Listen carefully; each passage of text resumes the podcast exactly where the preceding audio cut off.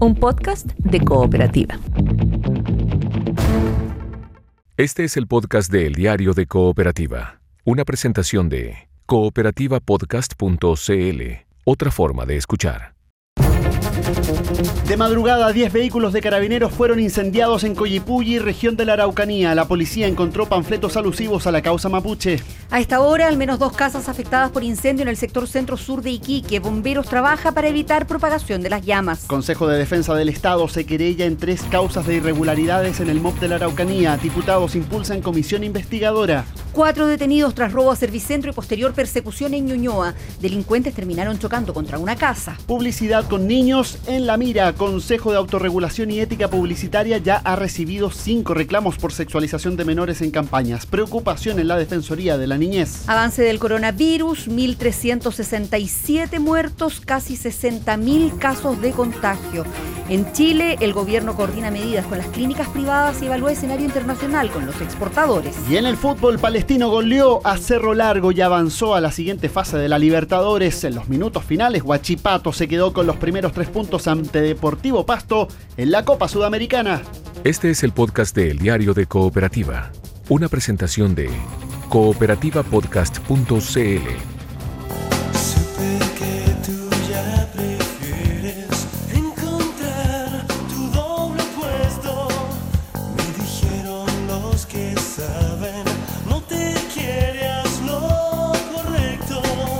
Escuchamos a la ley, escuchamos a Andrés Bove, vocalista de la ley, que un día como hoy, un día como hoy, 13 de febrero del año 1962, nacía, hoy, eh, un día como hoy nacía, eh, este líder de la ley. eh, que marcó toda una época, finalmente en los años 90, eh, falleció, recordemos, en un accidente de tránsito en abril del año 94, muy recordado. Artífice del sonido de eh, los primeros discos de eh, La Ley, claro, el que escuchamos es Beto Cuevas, Andrés Bove, eh, compositor, arreglista, productor musical. Era el guitarrista de La Ley en esa época. Eh, Paula Molina, Camila López, ¿cómo están? Buenos días. Buenos Hola, días. muy buenos días. Muy bien, muy, muy buenos días. Eh, veo que volvemos a sonidos noventeros aquí Sí, en pues. el diario de cooperativa. Le da.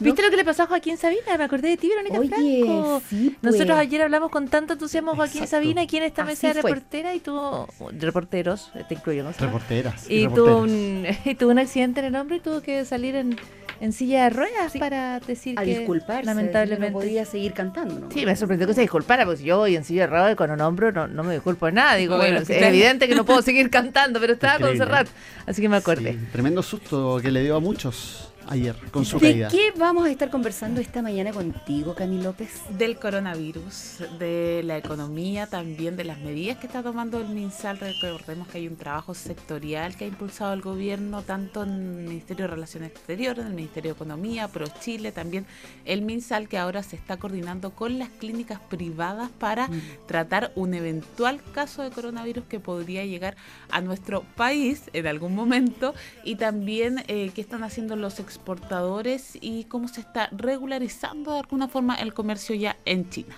Eso, con Camila López. Paula Molina, ¿de qué nos vas a estar hablando hoy? Vamos a hablar de. ¿Recuerdan el libro? De los dos papas vamos a hablar. ¿De los ¿Recuerdan dos papas? ¿De los dos papas? No, ¿Ya? no de la película, del libro. ¿Recuerdan que estuvimos hablando aquí en Cooperativa película que se venía un libro de em, donde eh, se eh, contrariaba la idea de que los eh, se terminara con el celibato?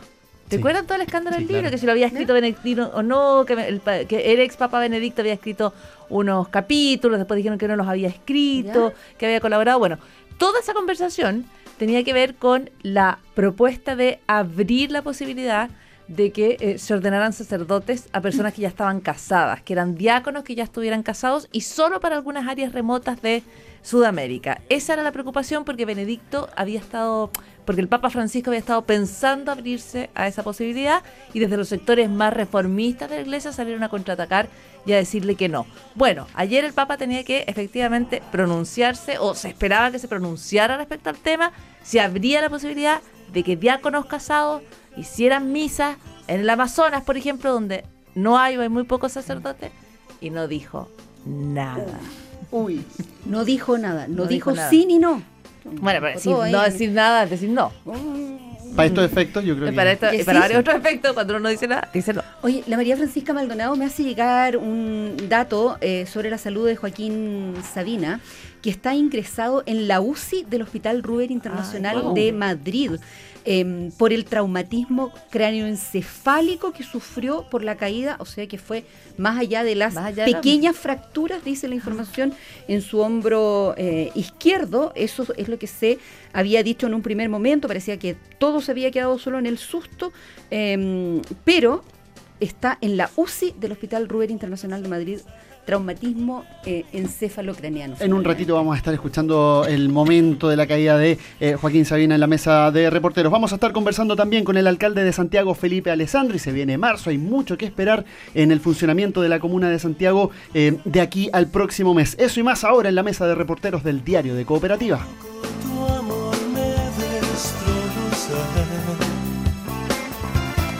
Este es el podcast de El Diario de Cooperativa. Es la mesa de reporteros y reporteras del diario de Cooperativa, más 56978880770 el WhatsApp y nuestro hashtag en Twitter Somos Cooperativa para que también eh, seas parte de esta mesa de reporteros. Hablemos del coronavirus, Camila López. Hablemos del coronavirus, eh, Verónica Gonzalo, ya que van más de 1.300 muertos y 60.000 contagios. Es el saldo que ha dejado este virus originado en la ciudad de Wuhan y que la Organización Mundial de la Salud ha denominado COVID-19.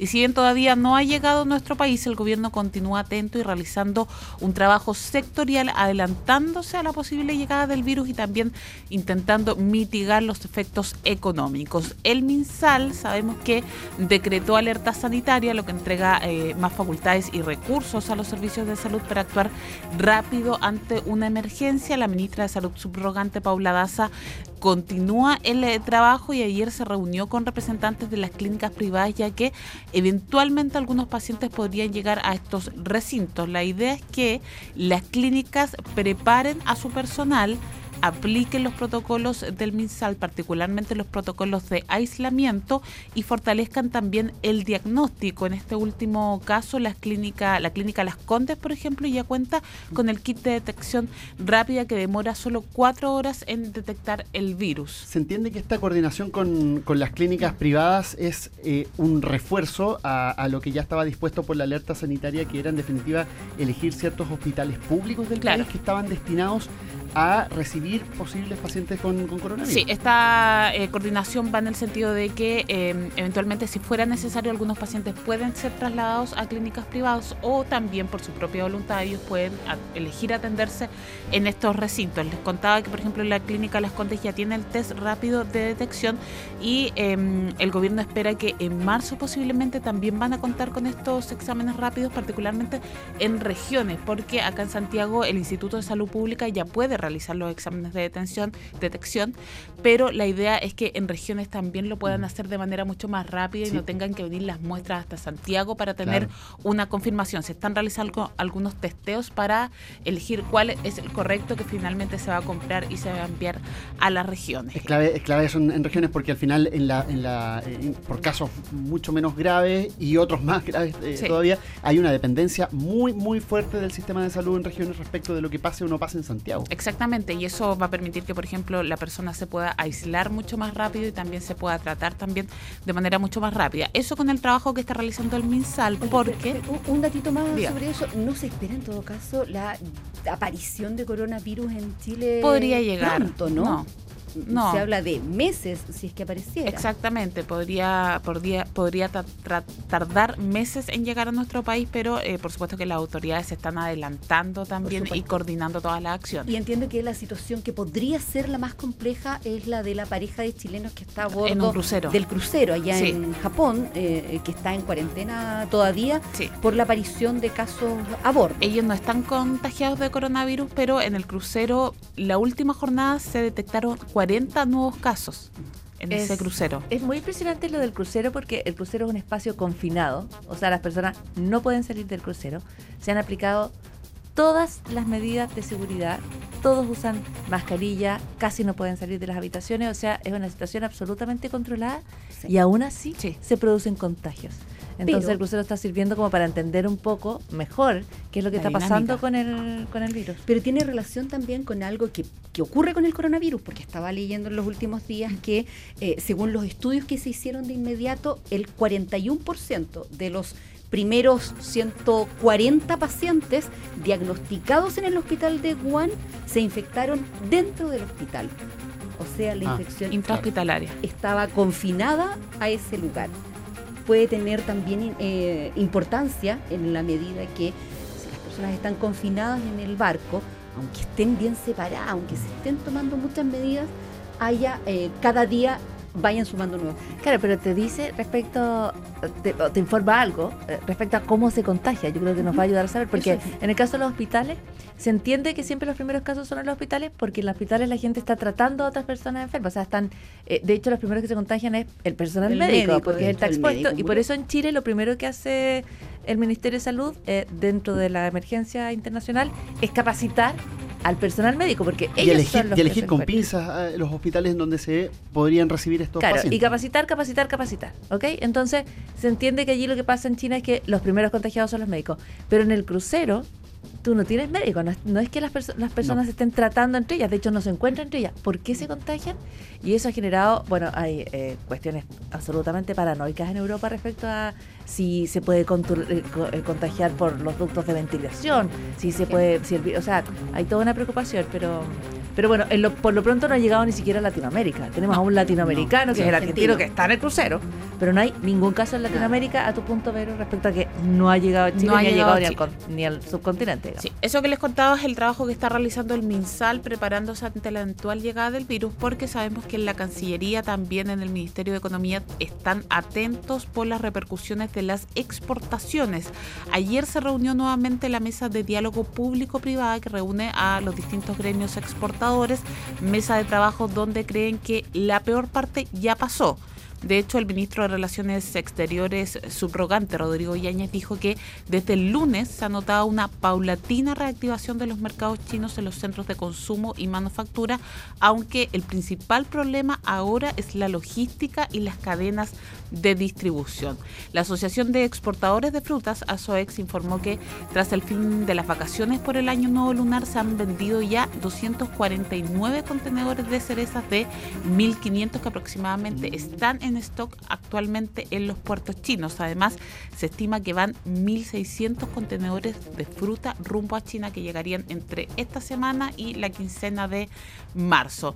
En cuanto a los precios, ha sido menor de lo esperado o a lo que se estaba pagando antes de las vacaciones eh, del año nuevo lunar, aproximadamente 50% menos, pero se espera que con la llegada de nuevos embarques y de fruta más fresca, estos precios vayan subiendo. El presidente del gremio, Ronald Pauna, explicó a cuánto podrían llegar las bajas en los ingresos.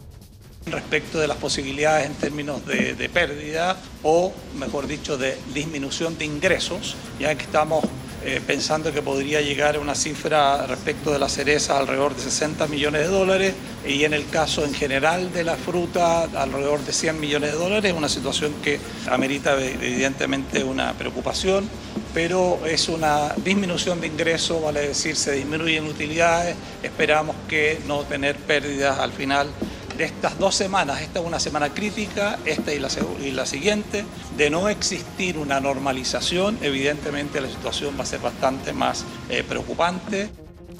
Y aunque el problema, lo decía Ronald Baum, eh, el principal problema ahora es la movilización, los exportadores creen que la cadena está comenzando a funcionar y las autoridades chinas también están trabajando en aquello, así que esperan que en las próximas semanas ya se empiece a regularizar el tema de las exportaciones y de los contenedores que están en estos momentos parados en los puertos chinos. El coronavirus del que vamos a seguir hablando parece por lo menos por varias semanas más. Estamos en la mesa de reporteros junto a Gonzalo Araya, acompañados por Paula Molina, por Camila López y queremos sumar a la conversación a esta hora al alcalde de Santiago, Felipe Alessandri. ¿Cómo está, alcalde Alessandri? Buenos días. Buen día. Buenos días a todos en el estudio. Estamos bastante bien. Tuvimos una conmemoración del aniversario de Santiago ayer que generó un impacto muy positivo en los vecinos y también en los funcionarios, lo que me alegró mucho. Una conmemoración que se hace en medio de una llamada zona cero bien, bien convulsionada y que me imagino el municipio está pensando cómo eh, de alguna manera rearmar o no. Sí, efectivamente la zona cero ha estado muy convulsionada, los vecinos han sufrido mucho, el municipio ha tenido que esforzarse y estirar eh, los esfuerzos por tratar de llegar a cada uno de los rincones de la comuna con bastante esfuerzo. Por eso que fue tan simbólico en plena zona cero regenerar este edificio patrimonial de 1906 que se va a dedicar a atender a la, a gente más carenciada de la comuna. El impacto fue positivo. Y nosotros, oyendo la pregunta, nos estamos abocando a marzo tener eh, parte importante recuperada en cuanto a señalética, a borrado de grafiti con autorización del dueño, a recuperación de los espacios públicos. ¿Y cuándo podría empezar esa recuperación eh, de espacios públicos, alcalde? No, ya lo estamos haciendo. Si usted, por ejemplo, va a San Antonio, eh, puede, puede ver ya cómo con autorización del dueño, porque le preguntamos, ¿quiere usted que las consignas que le han rayado fuera continúen en su fachada? La mayoría ha señalado que no y ahí entra el municipio con apoyo del gobierno regional y de su delegado a borrar y eso ya se está haciendo y el cambio es del cielo a la tierra, o sea, realmente un impacto muy positivo. Tenemos ya señalética puesta en el sector de las tarrias. Los semáforos estamos esperando, estamos siendo cautelosos. ¿Por qué? Porque en noviembre los repusimos y nos duraron 24 horas y el semáforo es muy caro de reponer. Estamos medio frenados en eso, pero estamos esperanzados de que ya a marzo la ciudad poco a poco va a retornar a su cotidianidad y también enfocándonos en el sector de San Borja, Ramón Corvalán, Izaguirre, Carabineros de Chile, todo ese sector de allá que también ha sido sumamente dañado. O sea, desde Portugal hacia el oriente eh, para llegar a la Plaza Baquedano, Italia, de la Dignidad, como, Sí. como quiera llamarlo, la situación por la Alameda es bien caótica. Por alcalde. Vicuña Maquena también. Eh, una zona de, francamente, de posguerra. Y no porque no aparezca en la prensa, dejan haber desmanes diarios. Eso es lo que a mí me ha llamado mucho la atención. Se juntan cada vez menos gente, eso hay que señalarlo también. Pero muchas veces, especialmente los días viernes, recrudece el nivel de violencia y ya poco lo que queda por romper. El comercio se ha visto seriamente afectado. Es poco el comercio que abre. Eh, ¿Para qué decir eh, los emblemáticos músicos ahí abajo del Crown Plaza que llevan tres meses cerrados? Ayer me comunicaban que un local emblemático del sector de, de Las Tarrias no resistió más, tuvo que bajar su cortina. El- estamos todos muy complicados. Al- Alcalde, eh, muy buenos días. Usted dice que em, en marzo esperan eh, ir recuperando. Me da la impresión de que su declaración va em, contrario de lo que se ha anunciado muchísimo eh, respecto a que marzo podría ser un, más en- un mes en el que vuelvan las protestas eh, o las manifestaciones, eh, manifestaciones legítimas, pero también eh, que vuelvan eh, situaciones que generen eh, violencia, disrupción en, las, en, la, en la ciudad. ¿Cuál es el pronóstico para, para su comuna o para qué se está preparando más bien? Porque aquí nadie, nadie es adivino, digamos, pero ¿para qué? ¿Cuál es eh, el plan para marzo? Nosotros no somos fatalistas, yo creo que es natural y bueno para una sociedad que las personas se manifiesten y yo creo que ya haya un repudio generalizado a la violencia extrema. Yo espero que para marzo hayamos tomado conciencia de lo importante que son las manifestaciones guion pacíficas y no estas manifestaciones violentas. Y frente a eso hemos tenido varias reuniones de coordinación con la Intendencia, con Carabineros y con los propios vecinos afectados para tomar distintas estrategias frente a eventuales actos de violencia, porque también estamos muy ciertos que desde el estallido no hay ninguna manifestación, ninguna, que no haya terminado con un grupo pequeño que se desbanda y se, se aparta de la manifestación y termina eh, ejerciendo actos de violencia. Frente a eso nosotros no somos fatalistas, creemos que marzo no va a ser tan terrible como todos lo pintan y para eso nosotros como municipio tenemos que reaccionar y ir reponiendo la ciudad, es decir, estamos presentes acá, estamos reponiendo veredas porque nos han destruido hasta las veredas, aunque parezca insólito, reponiendo contenedores de basura que los han quemado más de la mitad y eso sí que afecta a la cotidianidad de los vecinos, reponiendo luminarias, pero también lo que les pido yo a los vecinos es un poco paciencia, porque el municipio yo no aprieto un botón y se van a comprar los contenedores, hay que llamar a licitaciones, la luminaria lo mismo, y en eso uno se demora un mes, un mes y medio, forzando mucho el aparato municipal que por sí es lento. Alcalde de Santiago, Felipe Alessandri, ¿qué eh, expectativa tiene usted del trabajo que está haciendo Carabineros de cara a marzo? El diario La Tercera informa que han estado en capacitaciones, en seminarios, eh, se apuesta al diálogo incluso con manifestantes en lo que viene, conocer la psicología de los manifestantes, eh, evitar las detenciones masivas, ser más selectivo. ¿Cree usted que esto ayude un poco y, que en definitiva Carabineros ahí va, va a mostrar un giro en cómo enfrentar las manifestaciones a partir de marzo o no? Sí, yo espero que sí, Carabineros ha sido seriamente golpeado tras el 18 de octubre. Ellos han recogido el guante y estoy seguro que en marzo vamos a enfrentar la- las manifestaciones y la violencia de una manera distinta que no van a incitar, porque aquí lo que se daba era una persecución eh, carabineros versus manifestantes, se ponía, yo lo veía todos los días, se estacionaban el carro de fuerzas especiales en una parte, los manifestantes iban para allá, carabineros reaccionaba. Aquí hay un modo distinto de enfrentar las manifestaciones, se ha trabajado mucho, han recibido asesoría de expertos, espero yo que este vuelco ayude a que no haya violencia y que la empecemos a dejar atrás y que haya manifestaciones masivas pero pacíficas, que es lo que todo el mundo quiere. Otras situaciones que están caracterizando a la comuna de Santiago en el último tiempo eh, y que al menos en uno de los casos viene antes del estallido social es la presencia de em, muchas personas en situación de calle en la Alameda, pero también en otras en otras arterias em, principales y secundarias y la presencia de vendedores ambulantes en el centro de Santiago, alcalde. ¿Cómo se está trabajando con, con aquello? Porque en el caso de las personas en situación de calle no se trata de eh, expulsarlas del centro de Santiago, botarles sus cosas y que se vayan a vivir a los extramuros de la ciudad tampoco. ¿Cómo se está trabajando aquello? Ahí distinguimos nosotros, las personas en situación de calle se atienden con el servicio social de la municipalidad y muchas veces algu- algunos de ellos tienen sus facultades mentales perturbadas, entonces cuesta mucho. En el invierno, junto al Ministerio de Desarrollo Social, habilitamos ocho albergues en que les daban tres comidas al día, ducha, agua caliente, cama, bastante buen estándar, pero algunos no querían salir de la calle. Y es complejo porque el vecino que vive contiguo a la instalación de una carpa, lógicamente recibe las externalidades negativas de tener una persona ahí, que hacen sus necesidades, que muchas veces hay peleas, generalmente se asocia a consumo de pasta base, y ahí hacemos un trabajo más social de contención intentamos llevarlo a los albergues que como le decía son de muy buen estándar. Con los ambulantes es muy distinto. Habíamos, previo al estallido social, avanzado mucho con la colaboración de carabineros. Habíamos recuperado el Paseo Ahumada, Huérfano, Estado, Puente, el eje Alameda. Estaba bastante más controlado y esto dicho por todos. Se habían recuperado los paseos peatonales.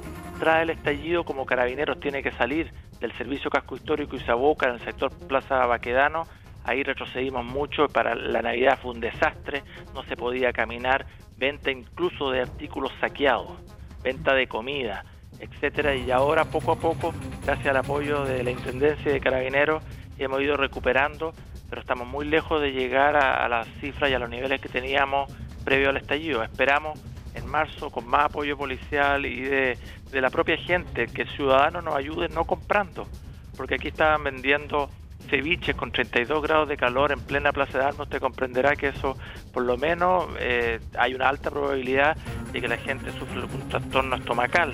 O cuando venden la mayonesa a los completos, lo mismo. Y los productos, muchos productos ahora que vienen los útiles escolares, la- eh, con tolueno, al final, o las témperas que nos ha pasado mucho. Compran témperas para, los- para la lista escolar y estas vienen completamente secas, los cuadernos, finalmente lo barato cuesta caro. Alcalde, el problema, uno de los problemas asociados, perdón, a la, a la presencia de los vendedores ambulantes tan masiva no, no tiene que ver también con eh, la falta de, de empleos formales. No, Porque- sin duda que está asociado, sí, tiene una correlación. Pero también todos quieren estar en el casco histórico y no cabemos todos. Nosotros tenemos más de 2.000 permisos precarios otorgados. Más de 2.000, generalmente personas de la comuna que no venden comida, que tienen sus artículos. Usted puede caminar y hay unos puestos que están establecidos y nosotros encantados de poder trabajar con ellos. Pero en el casco histórico no caben todos porque es una competencia desleal al comercio establecido que paga patentes, da arriendo, que cumple con las normas sanitarias. Si usted tiene una fuente de soja que sirve de desayuno a dos mil pesos, un jamón con huevo, una taza té, y afuera los están vendiendo mil pesos, pero no cumple con ninguna condición sanitaria, nadie sabe cómo se elaboró esa comida, claramente una competencia desleal. Y frente a eso nosotros con la Seremia de Salud, Carabineros, la Intendencia tenemos que fiscalizar, porque si no el centro empieza a degradarse. Alcalde, eh, ¿tiene resuelto su voto para el plebiscito, no? Sí, completamente resuelto y convencidísimo. ¿Y se puede y se puede conocer cuál va a ser Pero su por supuesto su que sí, yo estoy por el apruebo porque creo que, que es una luz de esperanza de dejar atrás las divisiones que esta constitución viene de Pinochet, no de Pinochet. No digo que la constitución sea mala, pero tiene un origen espurio que finalmente nos divide como sociedad. Y En- frente a eso yo creo que voy a votar por el apruebo, voy a hacer campaña por el apruebo y espero después sí con una cuota de incertidumbre que le confieso que tengo, es ver cómo vamos a resolver el proceso de la Asamblea Constituyente. Y en esa medida, alcalde, ¿usted cree que eh, en la UDI debiera haber espacio en la franja para el apruebo también, como ha pedido eh, el presidenciable y también alcalde Joaquín Lavín? Yo eh, ahí no me, no me inmiscuyo en las decisiones de los partidos. En mi partido, que es Renovación Nacional, hay un espacio para los apruebos y un espacio para los rechazos, que no está claro todavía porque estuve viendo unas campañas publicitarias, cómo lo vamos a comunicar bien. Pero ahí la UDI es libre y Joaquín Lavín desde el día uno. En general, los claro. alcaldes, los que estamos en la calle, como dijo Mario Desbordes, es muy fácil estar desde el barrio alto diciendo rechazo. Los que estamos en la calle viendo que Chile está suficientemente maduro para hacer un cambio constitucional, estamos por el apruebo. Es que en febrero yo lo quería hacer cruzar de partido alcalde. ¿ah? Se me había cruzado a la UDI. Bueno, pero un voto por el apruebo y usted dice, estoy- es, es una luz de esperanza un cambio constitucional y lo dice desde la experiencia de quien está en la calle, en el centro histórico. Así es, pues así es, y desde siempre yo creo que vamos a resultar eh, como país fortalecidos con una nueva constitución. No tenemos que tener tanto miedo al cambio. Yo me acuerdo a los 12, 13 años que tenía yo que mi familia estaba por el sí y si ganaba el no iba a quedar la escoba y, y finalmente Chile nunca había avanzado tanto. Luego, ¿se acuerda usted cuando éramos casi el último país del mundo con la ley de divorcio? Que se va a terminar la familia si se aprueba la ley de divorcio. 2004. Bueno, finalmente eh, somos varios los que nos hemos divorciado en la vida y estamos vueltos a casar y no se ha destruido la familia y seguimos fortaleciéndola. Y yo creo que tampoco hay que ser tan fatalista. Estas campañas del terror a mí más bien me, me llevan a pensar de que son estos momificados que no quieren que nada cambie, eso nunca es bueno. Felipe Alessandri, alcalde de Santiago, gracias por la conversación con el diario de Cooperativa. A ustedes, un abrazo grande. Buen buenos día. días. Buen día. Momif- momificado, volvió al... Militante de Renovación Nacional, yo que lo estaba Poco, haciendo poco cruzar. faltó para decir momio, que no, no fue lo que dijo, no, No, no lo dijo, no, dijo, no, no, que hay no. un pensamiento momificado que eh, puede estar eh, contra los cambios y, mm, y me parece interesante la figura de que él considere que es una luz de esperanza eh, la posibilidad de un cambio constitucional, de aprobar una nueva constitución para Chile. Y la esperanza con la que mira marzo además el alcalde Sí. Alessandri. Con optimismo. Era la conversación con el alcalde de Santiago, Felipe Alessandri, que va a estar eh, en un ratito en cooperativapodcast.cl. Al regreso hablamos del Papa. Este es el podcast de El Diario de Cooperativa, una presentación de cooperativapodcast.cl.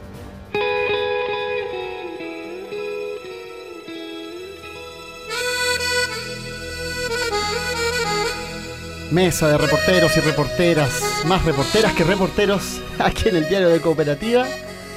Y de fondo, desde España, Fue en después de un concierto. que ayer estuvo de cumpleaños, cumplió sus 71 y nos dio un susto de aquellos, Vero. Claro, y por eso, para contarnos cómo está eh, el cantante, compositor español, está con nosotros la María Francisca Maldonado.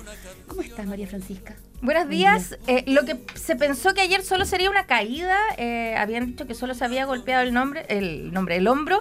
Finalmente, eh, hoy día se supo que eh, tuvo que ser operado debido a un derrame intracraneal. No fue solo una caída, no fue solo un golpe en el hombro lo que sufrió Joaquín Sabina. eh, finalmente se golpeó la cabeza. Ayer estaba comenzando uno de los uno de los conciertos de eh, esta gira que está realizando junto con Joan Manuel Serrat y eh, se resbaló, estaba saludando al público en el borde del escenario, se resbaló, el escenario que mide un metro y medio, se cayó, se golpeó el hombro y eh, en ese minuto llegaron paramédicos, se lo llevaron en camilla hasta la parte trasera del escenario y eh, volviendo, volviendo, entró nuevamente en silla de ruedas y se despidieron y se despidieron porque debieron suspender esta presentación. Hasta ahí iba todo bien, había dicho que se iba a ir a un hospital a revisarse el hombro, que era lo que eh, le dolía, pero eh, finalmente hoy día se conoció, eh, mañana de madrugada para nosotros, Sí, pero po. mañana en España, que debió ser intervenido de urgencia porque eh, tenía un hematoma intracraneal. O sea, finalmente el golpe fue en la cabeza el que sufrió Joaquín Sabina anoche en la presentación. Mucho ya más está serio de lo que pareció Sí. inicialmente. mucho más serio de lo que pareció. Eh, ya está en la UCI, ya fue operado, ya está, eh, ahora está en observaciones. No se sabe qué va a ocurrir con el resto de la gira, del resto de las presentaciones. Y se espera que durante la mañana el hospital de Madrid, donde está internado, entregue un parte médico para dar a conocer el estado de salud de Joaquín Sabina. Joaquín Sabina, quien escuchamos de fondo en la versión más ¿Extravagante? extravagante de, y nos dieron las 10 O sea, junto a Julio Iglesias. Wave, poco la popular versión. aquí porque, porque su partner, su socio natural es Serrat. eh, Él es Sí, el socio claro. natural de Estaba tocando con él anoche cuando... De hecho, estaba cantando Sí. con Joan Manuel Serrat, no con Julio Iglesias, que no sé si hace presentación en vivo todavía Julio Iglesias, pero bueno, eso es irrelevante. El tema es que estaba Sabina con Serrat y en ese marco sufre este accidente, eh, que la verdad es lamentable porque es mucho más, además, eh, complejo de lo que parecía originalmente. Y yo decía, y tú lo contabas, que Serrat sale con él empujando en una silla de ruedas y un Muy poco natural. muy natural porque ellos tienen además esta como dinámica Llevan de... años tocando juntos, Llevan han venido a Chile en muchísimas oportunidades, arman giras para venir, para salir juntos, de, como que hacen un año presentaciones individual, al otro año presentaciones en conjunto. Y vienen todos los años a Chile, eh, ahora estaban de nuevo girando en conjunto en España, ya habían realizado tres presentaciones, esta era la cuarta cuando eh, sufre este tropezón en el escenario que terminó siendo peor de lo que eh, parecía. A ver si esta mañana entregan más informaciones sobre el estado de salud, porque eh, no olvidemos que tiene 71 años. Ayer tú Sí, le Eso pues. te decías, iba a decir, si Gonzalo, había- si habíamos dicho la nosotros cuando lo vemos el- en el escenario no parece una persona de 71 años. Yo creo que esa sensación además nos da que se ven mucho más jóvenes con la movilidad que tienen sobre el escenario, la agilidad que tienen, particularmente Joaquín Sabina en el escenario más que Joan Manuel Serrat. Entonces se nos olvida que a esa edad una caída puede ser harto más peligrosa. María Francisca Maldonado, gracias por la información. Buenos días. Gracias.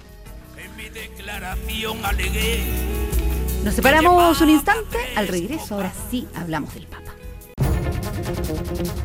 Ahí está, eh, estamos en la mesa de reporteras y reporteros del diario de Cooperativa. Paula Molina, hablemos de la Iglesia Católica. Así es, hablemos de los dos eh, papas. Eh, en realidad no hay dos papas, hay un papa, que es el Papa Francisco, pero hay un papa en el retiro, que es el Papa Benedicto XVI. ¿no Papa emérito. Papa emérito, muy bien. Y hace unas semanas nosotros conversábamos aquí intensamente en el diario de Cooperativa sobre el famoso libro Desde lo más profundo de nuestros corazones. Ese libro lo escribió un ultraconservador, Robert Sara, un hombre que está porque la iglesia se apegue a sus dogmas más antiguos. Y Sara dice, yo escribí este libro con Benedicto. ¿Ya? ¿Recuerdan? Y era el libro de Benedicto, no es de Benedicto. ¿Cuál era el trasfondo de esa polémica? Era que ese libro era una postura muy conservadora que le quería un poco fijar el piso al Papa Francisco y particularmente en un asunto, que no se le fuera a ocurrir terminar con el celibato o abrir una ventana para que el celibato deje de ser eh, obligatorio dogma en la iglesia. ¿Ya? Ese era el trasfondo del libro. Salió Benedicto y dijo, yo no escribí ese libro, eh, me- yo solo mandé unos párrafos, Robert Sara tuvo que decir no, si en realidad me colaboró nomás, le tuvo que sacar el nombre. Una a Bene- conversación, Sí, ¿no? fue una conversación, pero logró instalar esta idea de que hay fuerzas poderosas, entre las cuales se cuenta Benedicto, que están por eh, un poco eh, pararle, no sé si pararle el carro se puede decir respecto al Papa, pero yo creo que sí, que le quieren como eh, fijar la línea al Papa y que no pase de ciertas zonas rojas, digamos, como por ejemplo el celibato. En ese contexto, el celibato tenía, el Papa Francisco tenía que analizar qué era lo que le respondía a los obispos que mayoritariamente se habían reunido en el sínodo del Amazonas para hablar del Amazonas, de la protección ambiental del Amazonas, del cuidado del Amazonas, pero de que además en el Amazonas no se puede hacer misa porque no hay cura, Curas. no hay misionero, no hay nada. Entonces dicen, por favor, permitan que los diáconos que ya están casados hagan misa en el Amazonas, porque si no nadie va a poder hacer misa en el Amazonas, no hay misa. Y eso es lo que tenía que responder el Papa. Y el Papa espera, espera, espera, y finalmente ayer hace la eh, respuesta, básicamente respecto a los temas de la Amazonía, en 11, 11 puntos, con mucho énfasis en lo ambiental, pero nadie miró eso. En lo que pusieron ojo es que no hay respuesta para el celibato, por lo tanto no se abre la opción de resquebrajar el celibato, porque lo que proponían los obispos para el Amazonas era que solo se permitiera la ordenación de diáconos que ya estuvieran casados, que los dejaron hacer misa, y solo en el Amazonas, solo en áreas muy remotas. Pero eso hubiera abierto la posibilidad, por ejemplo, en Asia o en África, en zonas también aisladas, donde eh, no hay sacerdotes católicos, que cada vez, digamos, además, son menos incluso en las zonas pobladas, porque hay una baja en las vocaciones, no solamente de curas, sino también eh, de monjas. Eh, el celibato, hay que recordar, en la Iglesia Católica no es un dogma de fe. No, el no es Papa dogma lo de fe. decía hace, hace algún tiempo, es una regla de vida. recordaba él, porque fue impuesto después de dos concilios, estaba revisando recién, en el 1123 y en el 1139. Exactamente. Ahora, no es dogma, pero lleva mil años. Entonces es como eh, una larga... Instalado. enraizado. Está súper enraizado, pero, y tiene que ver, lo que hablábamos una vez, tiene que ver con que eh, tú asumes el celibato porque tu amor hacia Dios tiene que estar por sobre los otros amores y además tienes que vivir en un amor que es parejo para todos tus eh, coetáneos, Fieles. fieles, eh, y por lo tanto no puedes tener, el celibato implicaría un amor más profundo por uno que por otro, digamos. Esa es como eh, una explicación del celibato. Hay otras que tienen que ver como con mantener la propiedad de las riquezas de la iglesia, ¿no? Porque allí donde no hay celibato, hay heredero, y donde hay heredero, la plata se divide, como todos sabemos, em, con impuestos en general o sin impuestos en otros lados, como sea. La cosa es que eh, el Papa, de alguna manera, algunos leen, está resintiendo el golpe del ala más conservadora, y en esa ala más conservadora está Benedicto XVI, su Papa emérito. Por eso esta era una historia de los dos papas. Vaya, vaya tema el que sigue vigente, porque después de tanto tiempo, de tanta discusión, eh, sigue, sigue siendo un motivo de, de tensión, un motivo de, o no sé si de tensión, pero un, un tema francamente no resuelto.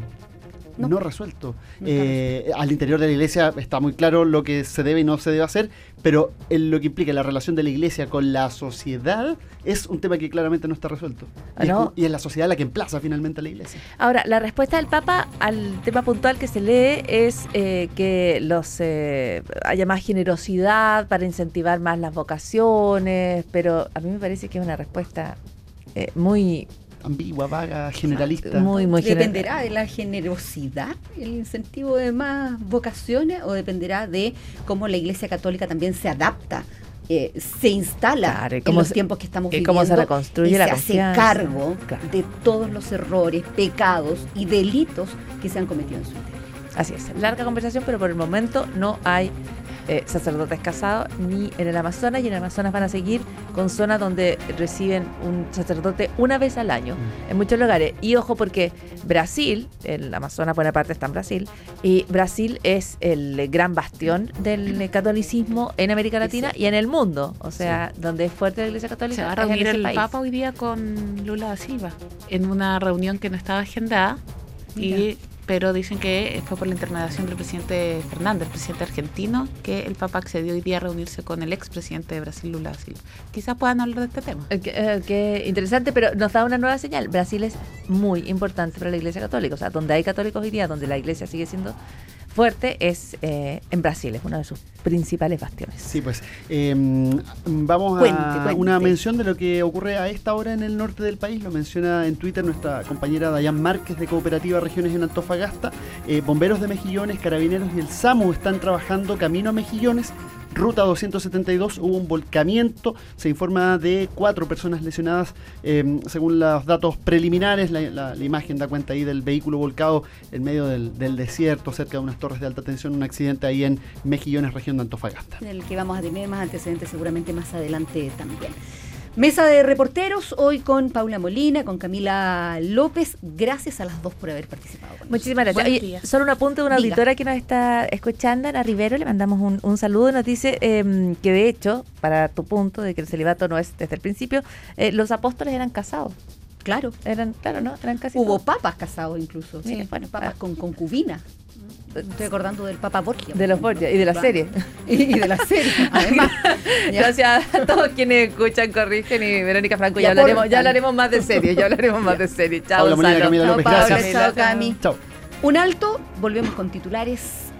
Aquí en el diario, aquí en el diario de Cooperativa. Este es el podcast de El Diario de Cooperativa, una presentación de cooperativapodcast.cl.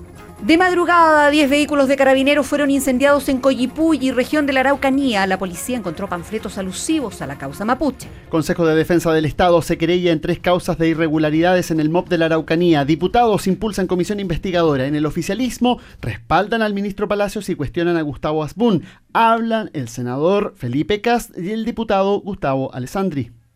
le hemos comunicado y pedido al gobierno que actúe con la mayor rapidez posible para que esas conclusiones y decisiones se tomen a la brevedad. La información que tenemos que Lucas Palacio no tendría ninguna cercanía al caso. Yo pienso que el exdiputado Boone tiene que explicar, tiene que explicar los servicios que presta, tiene que explicar cómo los cobra, tiene que explicar para que todos quedemos con toda la información y sepamos que lo que está haciendo es lícito, se enmarca dentro de la ley del lobby, Publicidad con niños en la mira, Consejo de Autorregulación y Ética Publicitaria ya ha recibido cinco reclamos por sexualización de menores en campañas, preocupación en la Defensoría de la Niñez. Lo que nosotros esperamos es que se adopten las medidas que tiene prevista la estructura de ese Consejo, que de acuerdo a lo que su propia denominación involucra, dice relación con la autorregulación, ¿no es cierto? Pero con una autorregulación que esté al alero de la ética publicitaria, de un código que efectivamente las agencias de publicidad tienen y desde esa perspectiva lo que esperamos es que el trabajo que realice este Consejo genere en definitiva que este tipo de situaciones no se reproduzcan, además de las eventuales sanciones que pueden producirse.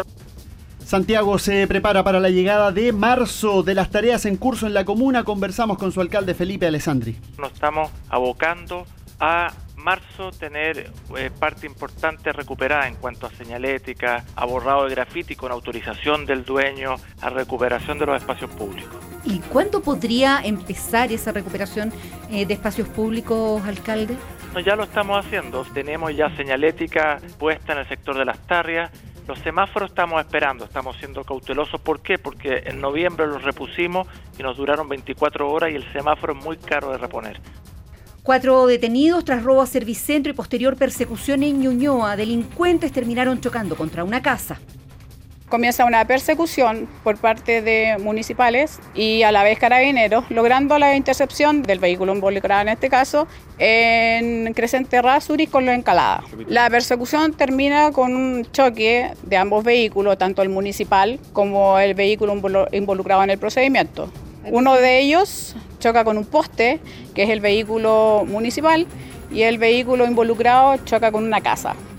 Avance del coronavirus, 1.367 muertos y casi 60.000 casos de contagio. En Chile, el gobierno coordina medidas con las clínicas privadas y exportadores de los menores ingresos. Entregó detalles el presidente de ASOEX, Ronald Baum respecto de la cereza alrededor de 60 millones de dólares y en el caso en general de la fruta alrededor de 100 millones de dólares, una situación que amerita una preocupación, pero es una disminución de ingresos, vale decir, se disminuyen utilidades, esperamos que no tener pérdidas al final de estas dos semanas, esta es una semana crítica, esta y la, siguiente, de no existir una normalización, evidentemente la situación va a ser bastante más eh, preocupante.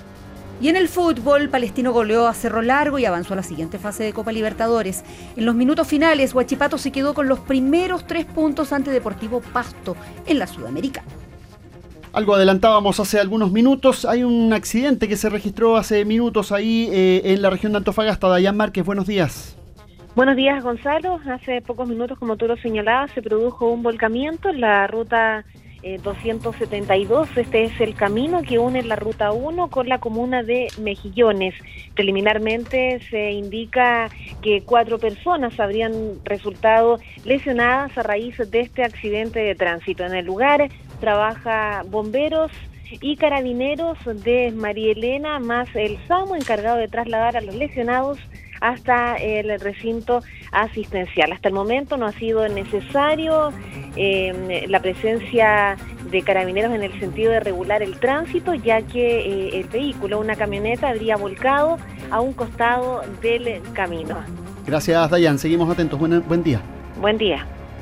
Aquí termina el podcast de El Diario de Cooperativa. Lo escuchas en vivo de lunes a viernes desde las 6 de la mañana y todos los días en cooperativapodcast.cl.